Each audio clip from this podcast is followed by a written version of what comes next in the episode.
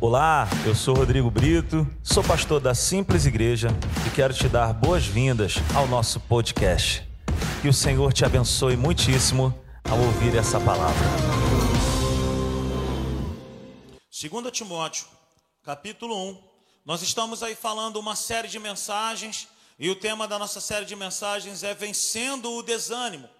Na semana passada, nós falamos sobre vencer o desânimo com o Espírito Santo. Fomos abençoados aqui. E hoje eu quero falar para mim e para você a respeito disso, vencendo o desânimo com um posicionamento certo. Vamos repetir isso? Vencendo o desânimo. Fala com quem quer vencer o desânimo, querido. Vencendo o desânimo com um posicionamento certo. Isso aí, gente. Pô, que isso? Que coisa ruim. O apóstolo Paulo, ele escrevendo a Timóteo, segunda carta de Paulo a Timóteo, verso 1. Acompanhe comigo essa leitura, nós vamos fazer a leitura do verso 1 ao verso 7. Está escrito assim: Paulo, apóstolo de Cristo Jesus, pela vontade de Deus, segundo a promessa da vida que está em Cristo Jesus, a Timóteo, meu amado filho, graça, misericórdia e paz da parte de Deus, Pai e de Cristo Jesus, nosso Senhor. Verso 3: Dou graças a Deus, a quem sirvo com consciência limpa, como o serviram os meus antepassados, ao lembrar-me constantemente de você, noite e dia, em minhas orações Lembro-me das suas lágrimas e desejo muito vê-lo, para que a minha alegria seja completa. Recordo-me da sua fé não fingida, que primeiro habitou em sua avó Lloyd e em sua mãe Eunice. E estou convencido de que também habita em você. Por essa razão, torno a lembrá-lo de que mantenha viva a chama do dom de Deus que está em você mediante a imposição das minhas mãos. Verso 7, por último. Pois Deus não nos deu espírito de covardia, mas de poder, de amor e de equilíbrio. Vamos repetir somente o verso 7, todos juntos, vamos ler?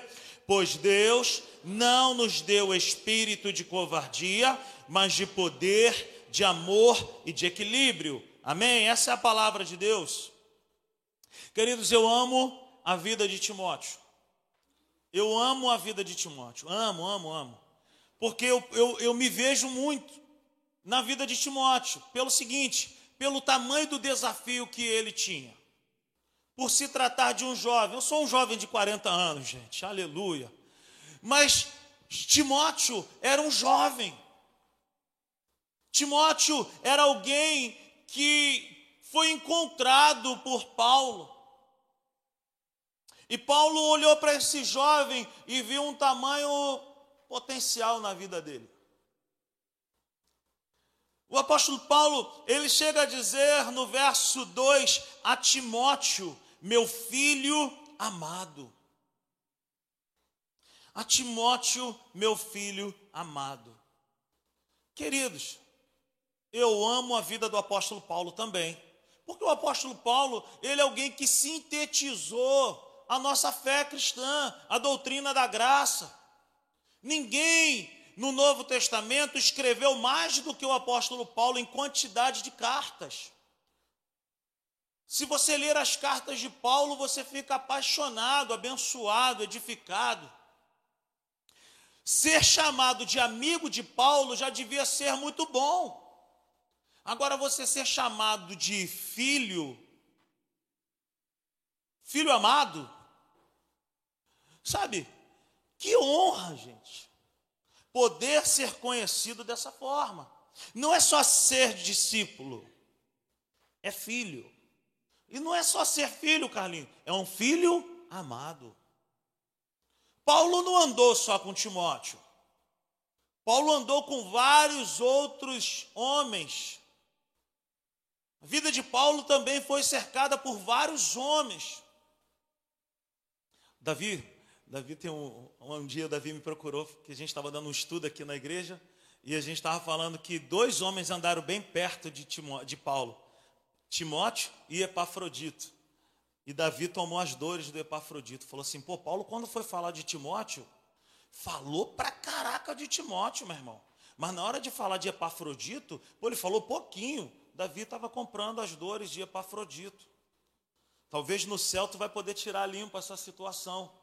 Mas o que eu quero dizer é que algumas coisas na vida de Timóteo chamavam muita atenção de Paulo. Alguns comportamentos, algumas coisas despertavam em Paulo, sabe, muitas coisas boas. Por isso nós vamos encontrar essas declarações a Timóteo, meu filho amado. Aleluia. Bom demais. Mas vamos lá. Quem é Timóteo?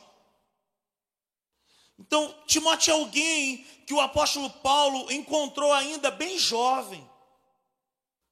Bem jovem. Alguém que também tinha boas credenciais. Timóteo não era alguém de bobeira que foi encontrar na margem da rua fazendo besteira. Não, Timóteo era alguém que tinha boas credenciais. Por exemplo, Timóteo era alguém que possuía algumas características. No verso 5 de 2 Timóteo 1, você vai ver o apóstolo Paulo falando assim: Olha, recordo-me da sua fé não fingida. Algumas características que o apóstolo Paulo fala a respeito desse jovem chamado Timóteo. Então, Timóteo tinha o quê? Uma fé não fingida. Ele não era um hipócrita. Ele era alguém autêntico. Ele era alguém que possuía uma fé em ação. Ele era alguém que tinha uma rotina com Deus. Timóteo era uma pessoa que andava com fé e por fé com Deus. O meu justo viverá por fé, diz as Escrituras. Então, Timóteo era alguém que não tinha uma fé fingida. Olha isso, Luiz não tinha uma fé fingida. Se ele não tinha uma fé fingida, ele tinha uma fé o quê? Autêntica, verdadeira. Segunda coisa, ele era alguém que tinha referências familiares. Paulo fala assim: recordo-me da sua fé não fingida, que primeiro habitou na sua avó e depois na sua mãe. Ou seja, Timóteo era alguém que cresceu debaixo de ensinamento. E aí a gente pode, como pai, também poder falar assim, tá vendo? Timóteo foi alguém que cresceu ouvindo a verdade. E o que que Deus fez na vida desse jovem? Pregue a verdade para o seu filho. Ore pelo seu filho. Eu tenho feito isso com os meus. Tenho orado pelo casamento deles, por exemplo. Se você tem filho aí abençoado, está orando aí, ó. Meus dois filhos estão aí recebendo orações constantemente do pai e da mãe. E como você bem sabe, quem paga o casamento é o pai da noiva. Então, estamos aí orando. Quem sabe se não for a vontade de Deus, eles não vão casar com a tua filha. E você paga a festa. Eu faço o casamento. Amém? Então Timóteo era alguém que tinha uma fé não fingida, era alguém que tinha referências familiares. E se nós quisermos aprofundar ainda mais algumas referências a respeito de Timóteo, eu quero te convidar a você abrir a sua Bíblia lá em Filipenses, no capítulo 2. Filipenses, no capítulo 2, a partir do verso 19. Olha o que, que o apóstolo Paulo fala, e é aqui que é algo lindo. O apóstolo Paulo está escrevendo para a igreja de Filipe, e ele diz assim: Espero no Senhor Jesus enviar Timóteo brevemente, para que eu também me sinta animado quando receber notícias de vocês. Olha o que, que o apóstolo Paulo fala de Timóteo: não tenho ninguém que, como ele, tenha interesse sincero pelo bem-estar de vocês, pois todos buscam os seus próprios interesses e não os de Jesus Cristo. Mas vocês sabem que Timóteo foi aprovado porque serviu comigo no trabalho do Evangelho como um filho ao lado de um pai. Olha que coisa linda. Olha que coisa maravilhosa isso que nós acabamos de encontrar. Deixa sua Bíblia aberta lá em 2 Timóteo, capítulo 1. Deixa aberta aí. Olha o que, que o apóstolo Paulo fala a respeito de Timóteo, mais uma, mais uma característica, mais algumas características. Timóteo era alguém que tinha um sentimento sincero, e tinha um coração puro. Timóteo tinha um coração bom, Timóteo tinha um coração altruísta. Ele tinha um interesse sincero pelo bem-estar do outro. Timóteo tinha um coração de Jesus, gente. As características de Jesus habitavam em Timóteo. Ele se preocupava com o outro, ele não se interessava pelo bem-estar próprio, ele pensava no próximo. O apóstolo Paulo também vai dizer o seguinte: que Timóteo tinha um caráter aprovado, porque ele foi provado. Timóteo serviu ao lado do apóstolo Paulo passou por provações, passou por situações difíceis, mas a Bíblia vai dizer que ele foi aprovado. Timóteo era alguém que tinha um caráter aprovado. Que coisa linda, que coisa maravilhosa. Aleluia. Oh, aleluia. Se você está dormindo nessa noite, diga glória a Deus. Viu? Sempre tem, gente. Sempre tem.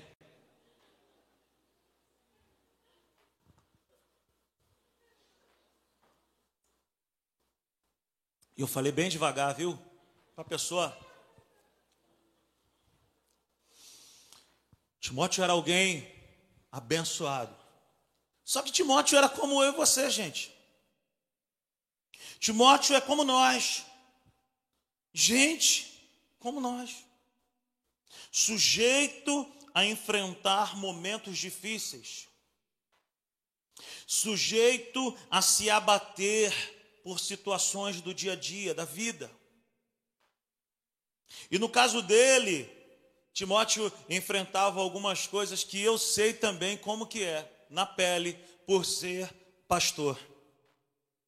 Timóteo era alguém jovem demais. Queridos, deixa eu te falar um negócio. Ser pastor, eu ontem estava orando, eu estava agradecendo a Deus por isso. Ser pastor é a coisa mais maravilhosa que existe na face dessa terra, querido. Eu sou o homem mais feliz do mundo fazendo o que eu faço. Como diz o, tem um teólogo que diz assim: se a rainha da Inglaterra me chamasse para ser um embaixador da Inglaterra em algum lugar, eu falaria para ela que não, que não iria me rebaixar a isso, porque ele era pastor. Ser pastor é uma honra. Ser pastor é a coisa mais maravilhosa do mundo, mas é difícil. Por isso que eu digo, humanamente falando, ninguém deseja ser pastor. Estou falando alguém que tem um coração reto, um coração puro, íntegro. Estou falando de gente assim. Você não acorda e fala assim: você é pastor? Não. É algo que o Espírito Santo vai colocar no teu coração, é algo que o Espírito Santo vai te designar, porque não é fácil, é nobre, é lindo, é maravilhoso. O apóstolo Paulo ele chega a dizer para Timóteo: aquele que almeja o episcopado almeja nobre coisa, almeja boa coisa. É maravilhoso ser pastor. É show de glória. Eu não sei nem te explicar o que, que é eu poder olhar para vocês assim e falar assim, cara, como vale a pena. Como essa semana, dois amigos do Hugo, que, que eu chamo eles de casal das fotos bonitas, aquele o moreno com aquela menina loura, que é onde eles vão tiram foto, como viaja aquele casal, coisa maravilhosa. E eles estavam aqui em um, em um culto nosso e falou que em um dado momento, nesses momentos em que nós oramos aqui, é, por cura e coisa e tal, ela falou que nós oramos aqui falando a respeito que Deus estava liberando ventres.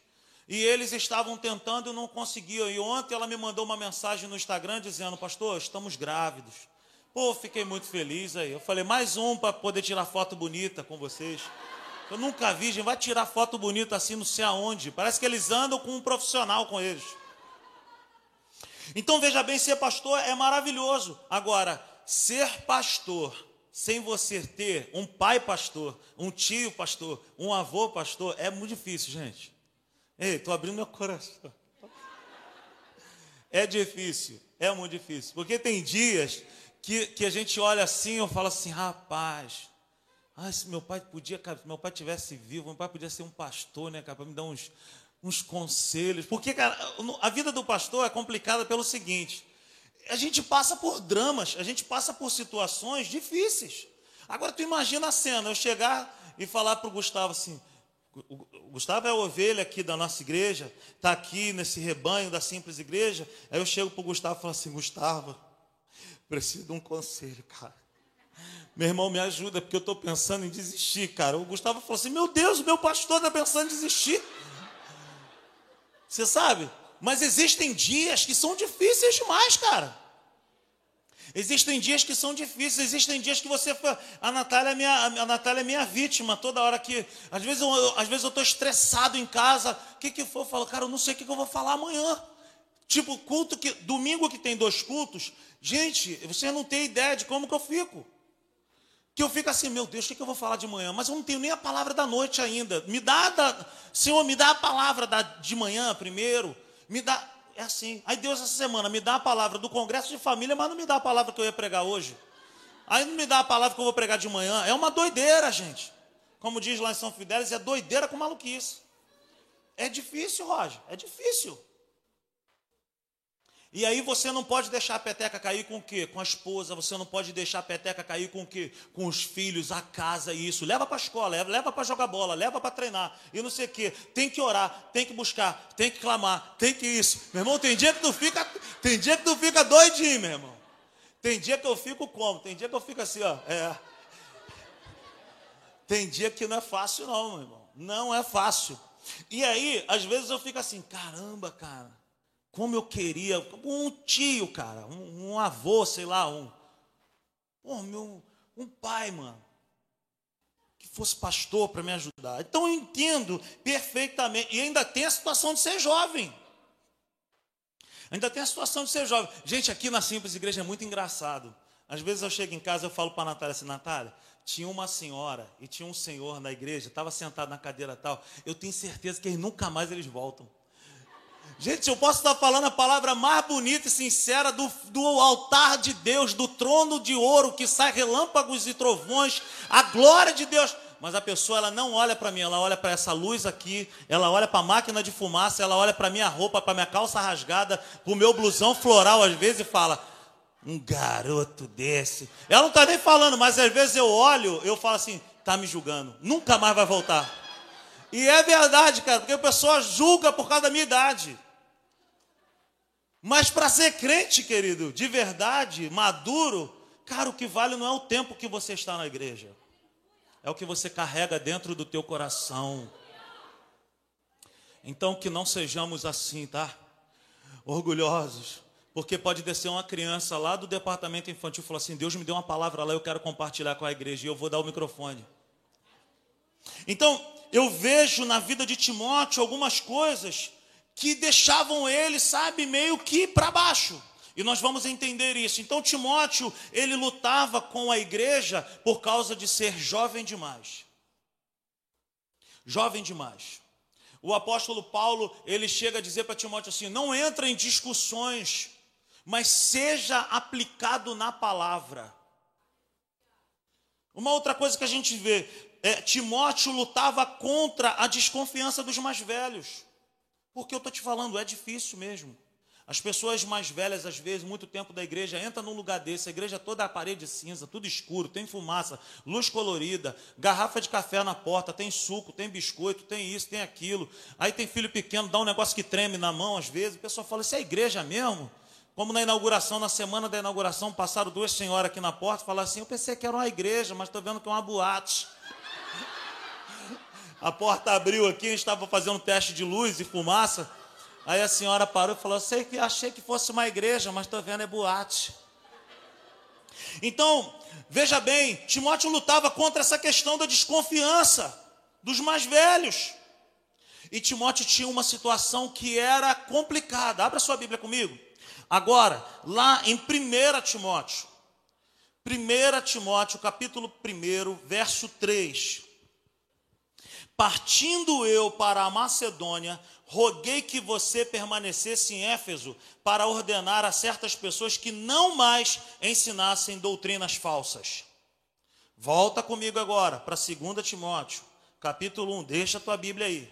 Então o que, que a gente vai ver aqui? Timóteo era o filho amado de Paulo, só andava com Paulo, para cima e para baixo. Agora chega num dado momento que Paulo fala assim: Timóteo, o negócio é o seguinte: eu vou para Macedônia, você vai ficar aqui. A igreja de Éfeso, eu vou ficar aqui. É, você vai ficar na igreja de Éfeso. E aí a gente vai ver aqui nesse texto de 2 Timóteo, capítulo 1, o apóstolo Paulo falando no verso 4 o seguinte: Lembro-me das suas lágrimas. Em que momento que Paulo vai falar disso? Lembro-me das suas lágrimas.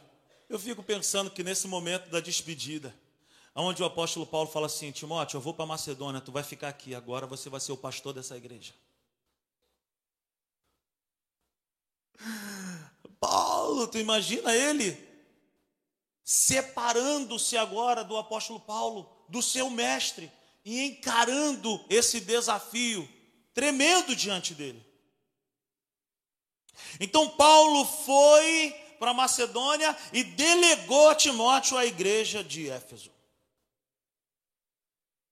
Então é possível que essas lágrimas que a gente enxerga, que a gente lê aqui, sejam dessa ausência de Paulo pelo tamanho, sabe, do desafio que ele tinha agora. Queridos, eita maravilha, ô glória. O sonho que Deus colocou no meu coração é muito maior do que eu. O chamado que Deus colocou na minha vida é muito maior do que eu. E os desafios que Deus coloca para a gente diante de nós também são muito maiores do que nós. Queridos, e é assim na tua vida também. Sabe por que, que essas coisas acontecem? É para eu e você nunca dependermos de nós mesmos e sempre dependermos de Deus. Se você está lutando contra algo que é maior do que você, saiba, saiba que você não está sozinho. Primeiro, saiba que você não está sozinho. O sonho é maior do que você, o chamado é maior do que você, tudo é maior do que você, só não é maior do que Deus. O Deus que te chamou ele é maior do que todas essas coisas e ele diz para mim e para você todos os dias da nossa vida: o segredo é só depender de mim. Aleluia. Então Timóteo estava agora passando por um novo nível, o nível da maturidade. O maduro, querido, é aquele que precisa ser disciplinado com algumas áreas da vida espiritual.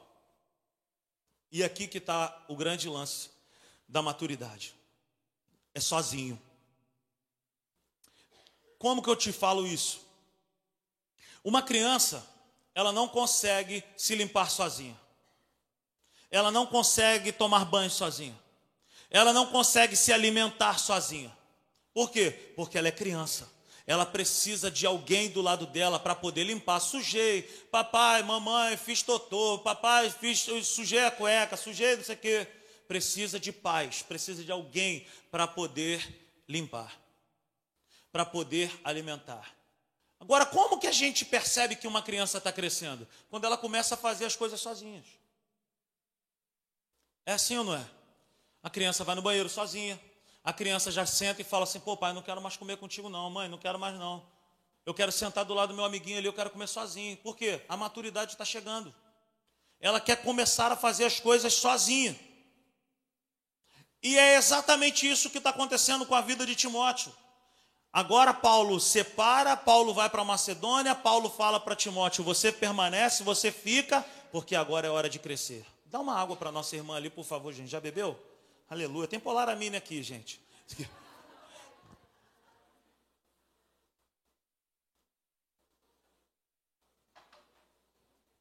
Veja bem, é a hora de crescer. Paulo está falando isso para Timóteo.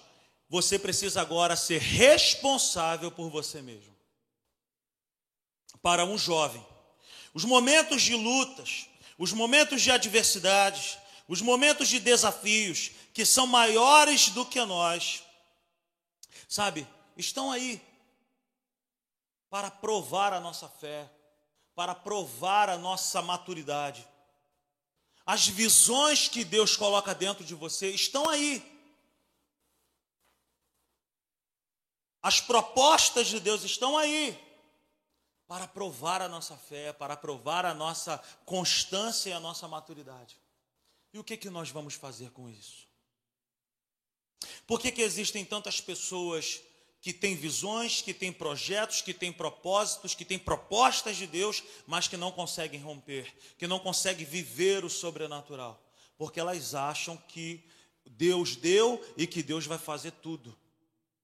Mas existe uma parte que é nossa.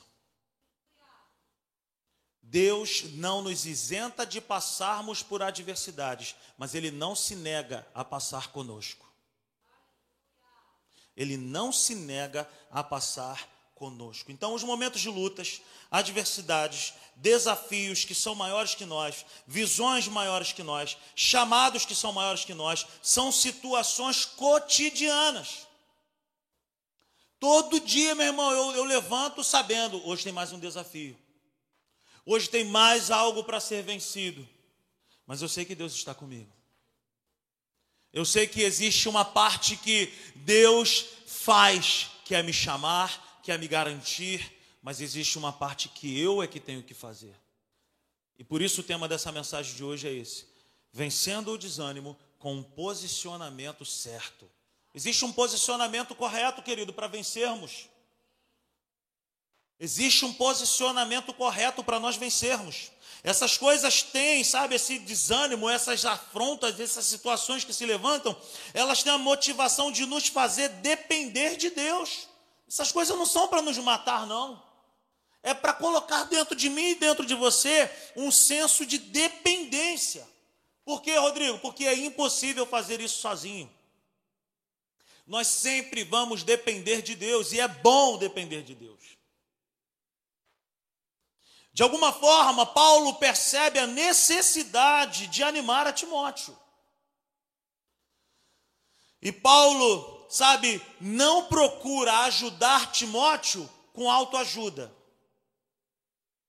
Mas Paulo escreve para Timóteo dando a ele ajuda do alto. Não é autoajuda que vai nos levantar, queridos. É ajuda do alto que nos coloca de pé. Não é autoajuda, meu irmão. Cinco passos para aquilo, sete passos para aquilo. Quantas vezes você já tentou? Doze para não sei o quê, dezoito, só, só aumenta. O que faz, meu irmão, eu e você permanecermos de pé é um joelho dobrado no chão. O que faz eu e você nos mantermos de pé na presença de Deus e vencermos os desafios, querido, sabe, é uma cara no pó dizendo: Jesus, tu és comigo, me ajuda, me fortalece. Senhor, eu quero começar o meu dia hoje assim. Eu vou profetizar sobre o meu dia, eu vou declarar vitória sobre a minha casa, sobre a minha família. Aleluia! Então, assim como Timóteo, eu e você precisamos de direções que são do céu para a nossa vida. Paulo está falando com Timóteo a respeito de posicionamentos espirituais, posicionamentos corretos que são capazes de mudar o cenário do desânimo. Segundo Timóteo, segundo Timóteo capítulo 1, o apóstolo Paulo, ele vai falar assim no verso 6: "Por essa razão torno a lembrá-lo de que mantenha viva a chama do dom de Deus. Paulo está falando o seguinte: ó, oh, garoto, oh, rapaz, ó meu jovem, mantenha a chama acesa. Mantenha o fogo vivo. Aleluia. Por que, que Paulo está escrevendo isso para ele? Por que, que Paulo está dizendo, meu irmão, fica ligado, mantenha viva a chama do dom de Deus que está em você mediante a imposição das minhas mãos? Por que, que o apóstolo Paulo, no verso 7, está dizendo, pois Deus não nos deu espírito de covardia? Por que, que Paulo está escrevendo isso para Timóteo? Porque de alguma forma, Timóteo está agora o quê? Abatido por conta do tamanho do desafio, por conta do tamanho da desconfiança, por conta da situação da idade dele. Se você ler as duas cartas de Paulo para Timóteo, você vai ver constantemente Paulo animando a Timóteo. E nessa noite, eu quero falar para mim e para você quais são os posicionamentos que precisamos tomar para manter a nossa vida de pé e vencermos o desânimo. Primeira coisa que eu quero que você e eu venhamos a praticar. Verso 5, Paulo fala para Timóteo: Recordo-me da sua fé não fingida. Como manter a vida em pé? Querido, a fé não nega uma realidade. A fé nos mostra uma possibilidade. Então, a primeira coisa que eu e você precisamos fazer, coloque a sua fé em ação. A minha fé é para a minha vida, a sua fé é para a sua vida. A minha fé não vai conseguir fazer nada por você. Eu preciso ter fé hoje, eu preciso ter fé amanhã, você precisa ter fé hoje, amanhã e depois de amanhã. Coloque a sua fé em ação. Mantenha a sua fé viva. Mantenha a sua fé operando. Aleluia. Meu irmão, a fé é o estilo de vida que Deus me chama para ter e te chama para ter. Deus não me chama para ver, Deus não me chama para sentir, Deus nos chama para crer, para ter uma fé viva. Fé viva é o contrário de empolgação. Nós não podemos ser pessoas empolgadas, porque o empolgado começa muito bem e não termina bem. Nem termina. Deus não nos chama para uma vida empolgada. Deus nos chama para uma vida incendiada de poder, de unção, de palavra, de intimidade com o Espírito Santo. Mantenha, coloque a sua fé em ação. Que tipo de fé é essa? Fé que fala. Como é a fé que Deus quer que eu e você venhamos a viver? É uma fé que fala. Como é que é essa fé? Jesus estava andando com seus discípulos, ele viu uma figueira eles estavam com fome, a figueira tinha a aparência de que tinha fruto. Eles chegaram lá, eles não encontraram fruto algum. Jesus olhou para a figueira e falou assim: Eu te amaldiçoo, seca. No outro dia eles foram, andaram, no outro dia eles passaram, os discípulos viram aquela figueira seca. Pedro falou assim: Mestre, vê, a figueira que tu amaldiçoaste secou. Jesus não falou nada, Jesus não fez, uhul, ih, que maneiro, deu certo. Jesus não fez isso. Jesus não fez isso. Basicamente, Jesus falou assim: Eu sei que vai dar certo, porque eu creio com o coração e eu abro a minha boca e eu declaro. O apóstolo Paulo fala: Cri, por isso falei.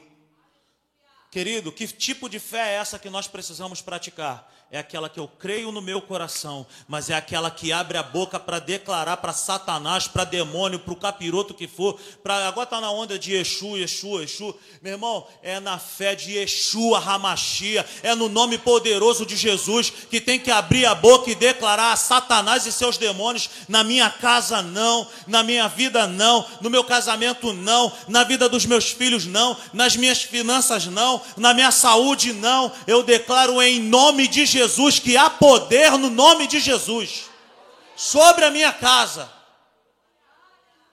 Larga o aço, abre a boca, profetiza. Tem que ser desse jeito. Crente ora, meu irmão. Crente tem que gostar de orar, tem que abrir a boca e declarar mesmo. Eu não aceito isso, Jesus. Não é assim que o Senhor me vê. Eu não aceito esse desânimo na minha vida, esse cansaço. Ei, meu irmão, em nome de Jesus, sai para lá de Walking Dead. Meu irmão, nós somos vivos na presença de Deus. Nós temos o Espírito Santo dentro de nós. Show, meu irmão. Vai embora em nome de Jesus, todo espírito de morte. Aleluia. Verso 6, o apóstolo Paulo, ele fala, por essa razão, torno a lembrar-lhe de que mantenha, mantenha viva a chama do dom de Deus. Segunda coisa que eu e você precisamos entender. A primeira coisa, coloque tua fé em ação. A segunda, mantenha viva a chama do dom de Deus. Como? Como, Rodrigo? Ore, meu irmão. Clame. Busque. Louve. Leia. Medita. Jejua. Vai para a igreja. Mas é culto das senhoras, eu vou. É culto das crianças, também vou. Dos adolescentes, estou lá dos homens, eu vou. Vai. Aleluia. Nossa irmã Cassiane já nos ensinava antigamente. Deus vai na frente, abrindo o caminho, quebrando as correntes, tirando os espinhos, ordena os anjos para contigo lutar. Ele abre a porta para ninguém mais fechar. Ele trabalha para quem nele confia, caminha contigo de noite e de dia. Erga tua mão, tua bênção chegou. Começa a cantar com muito louvor. Então louve, simplesmente louve. Tá chorando, louve. Não sei que tu louve, não sei que lá. Louva, ora, meu irmão.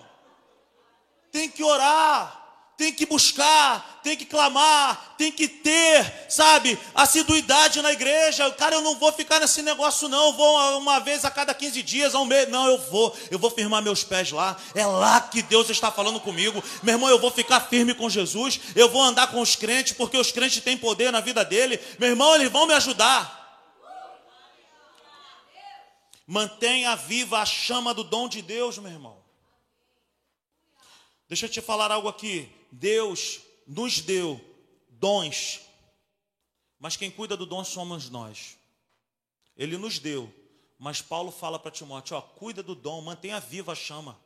Você sabia que lá no tabernáculo, Deus tinha dado uma ordem para o sacerdote, para manter a chama viva, para manter o fogo aceso. Meu irmão, eu não posso abanar o teu carvão. Você precisa abanar o teu carvão. Você precisa colocar lenha nova. Você precisa soprar a cinza do sacrifício passado. Para que a gente possa viver algo novo. Para que a gente possa viver em novidade de vida. Para que a gente possa viver o fogo do Espírito Santo nas nossas vidas. E nos colocarmos de pé, animados, dispostos essa palavra não significa que estamos isentos de, de adversidades, de desafios. Mas quando os desafios vêm, meu irmão, a gente sabe o que fazer. Terceira, terceiro posicionamento: não conviva com um espírito que Deus não te deu. Olha o que o apóstolo Paulo fala no verso 7 para Timóteo: Pois Deus não nos deu espírito de covardia. Em outras traduções, Deus não nos deu espírito de medo. Por que, que eu e você vamos conviver com algo que Deus não nos deu? Não conviva com um espírito que Deus não te deu. Meu irmão, o medo não vem de Deus, a angústia não vem de Deus, a paralisia espiritual não vem de Deus, o desespero não vem de Deus. Aleluia!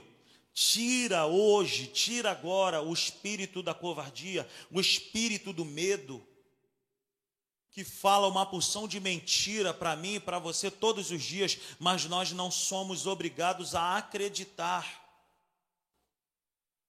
Satanás é um ser ilegal, ele sabe que não pode roubar, mas ele vai tentar roubar porque ele é ladrão.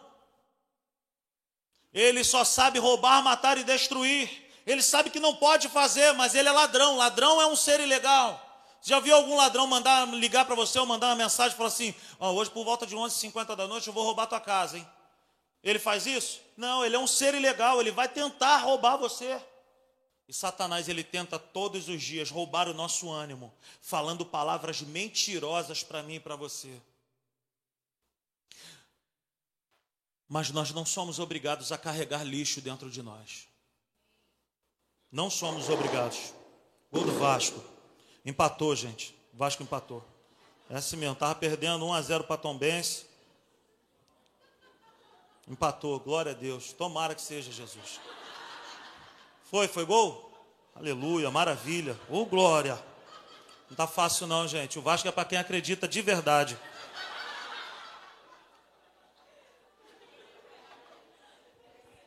Vasco é para quem. Ó, oh, virou! Virou! Maravilha! Ô oh, glória, acabou o jogo. Ai, pai. Tá difícil, Jesus. Essa semana eu fui no São Januário, gente. Dá uma vontade de entrar no gramado do Vasco e orar, gente. Tô falando sério, cara. Tô falando sério, cara. Esses dias encontraram uns bichos enterrados lá, Jesus. É sério, encontraram uns. Ó, oh, gente, Jesus está Jesus tá trabalhando. Querido, preste atenção no verso 7, que o apóstolo Paulo ele fala para Timóteo o seguinte: Pois Deus não nos deu espírito de covardia.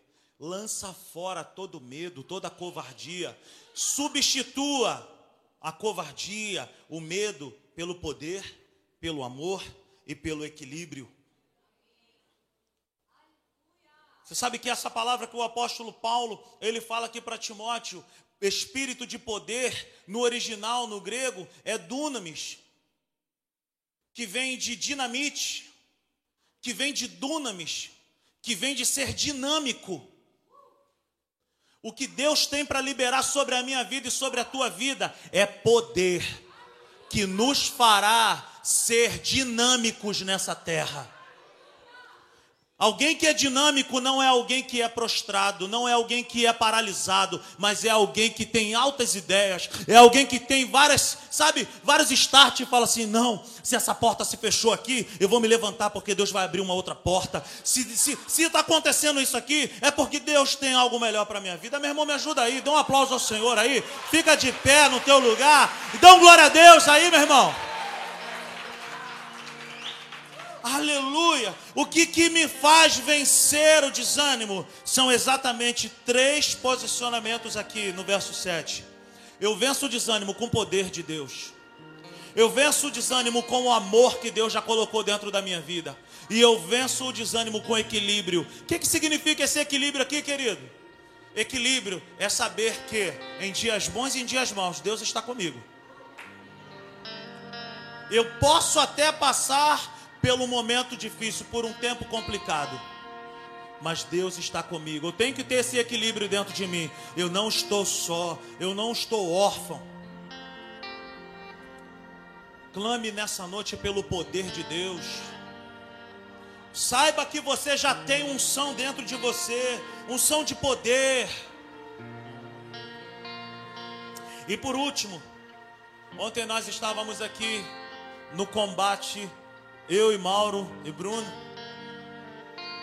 Todos sabem, Jardim América ontem foi assolado por águas. E as águas estavam tentando entrar aqui na igreja. E Deus não permitiu que essas águas entrassem aqui. E nós chegamos aqui a tempo, fizemos uma barreira, cada um ficou com uma vassoura na mão. E quando passava um ônibus, um caminhão, vinha aquelas ondas e a gente gritava para ela: Pode vir que a gente está preparado. E toma ele vassourada e a água não vinha. Mas aí eu e o Mauro Bruno começamos a reparar que a gente precisava desentupir alguns bueiros para que aquela água pudesse descer.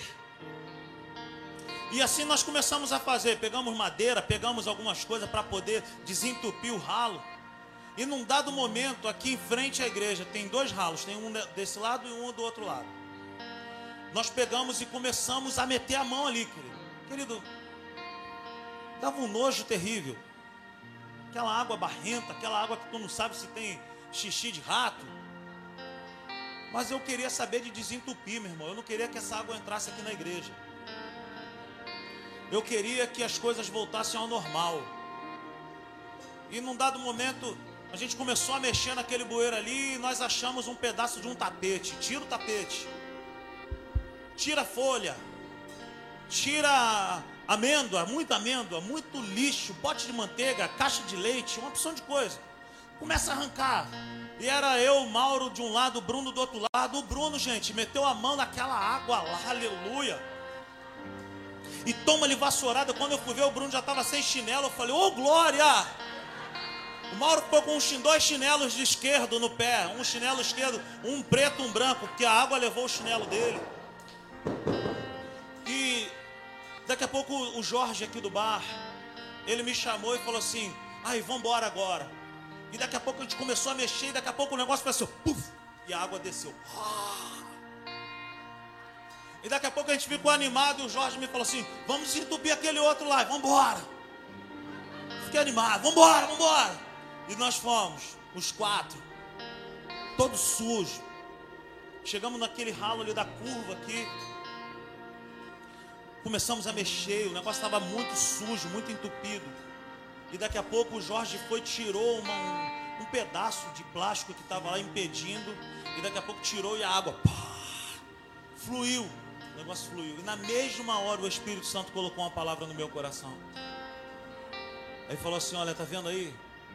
Não são coisas muito grandes que bloqueiam o caminho. Não são coisas muito grandonas assim que, sabe, que impedem o fluir. São coisas pequenas que impedem o fluir. Só que dá um trabalho para botar a mão ali, às vezes falta coragem, às vezes dá nojo, às vezes você não quer se submeter a estar em uma condição daquela, de se ajoelhar e meter a mão ali, ficar tirando aquelas coisas sujas. E o Espírito Santo foi falando e eu fui, parei assim, fiquei olhando aquela água descendo e o Espírito Santo falando comigo. Tá vendo aí, rapaz? É só tirar algumas coisas que outras coisas começam a aparecer. E eu quero liberar uma palavra aqui para minha vida e para tua vida hoje. Tire pequenas sujeiras, porém, coisas antigas. Coisas pequenas, coisas antigas, mas atitudes constantes que têm impedido, que têm te aprisionado, que têm escravizado o povo de Deus. Para que o fluir de Deus aconteça, é necessário nós colocarmos a mão para tocar em áreas da nossa vida que nós não desejamos tocar.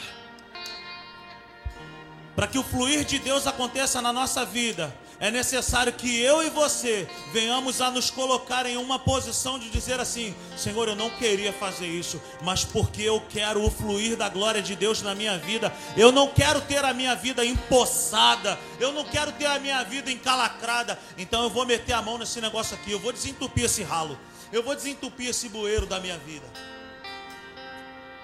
E, Deus colocou uma palavra no meu coração essa noite. Não adianta ter potencial se não houver posicionamento. Era isso que Paulo estava falando para Timóteo. Ó, oh, você tem um potencial tremendo, você tem um coração maravilhoso, você tem um caráter muito legal.